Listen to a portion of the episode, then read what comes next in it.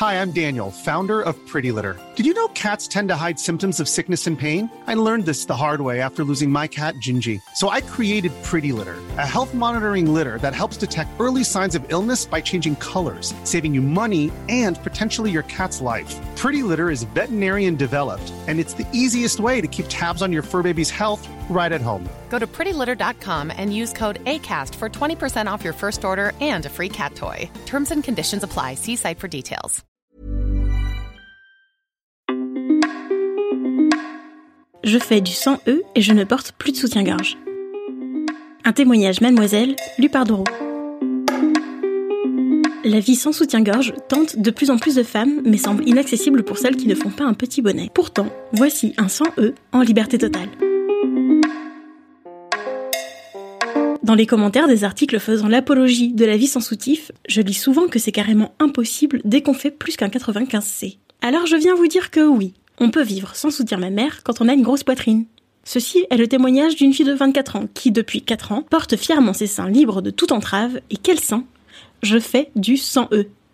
Ayant pris du poids après une phase de dépression, je n'arrivais plus à trouver de soutien-gorge à ma taille, sans rembourrage horrible et qui ne soit pas beige ou blanc tristoun. Faute de trouver chaussures à mon pied dans les rayons des boutiques classiques comme Mendy's ou H&M, j'ai tout simplement décidé de faire ça. Les premiers jours ont été compliqués, je vais pas vous mentir. J'ai commencé la vie sans soutien-gorge en hiver, sous des couches de pull et sous pull, car j'avais honte de ma poitrine qui faisait bloom bloom à chaque pas.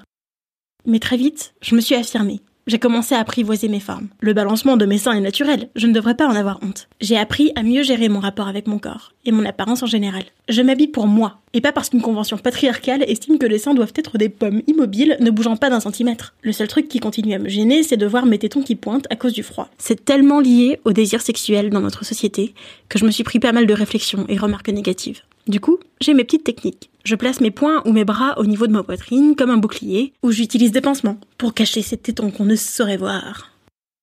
C'est en progrès. Alors, en attendant de m'en foutre, je me refais des épisodes de Charmed ou de Friends, et j'admire ces femmes fortes aux tétons apparents. J'ai reçu pas mal de remarques négatives, de ma mère surtout, qui commence à s'habituer à ma vie sans soutien-gorge, mais n'aime pas ça du tout. C'est pas beau, apparemment.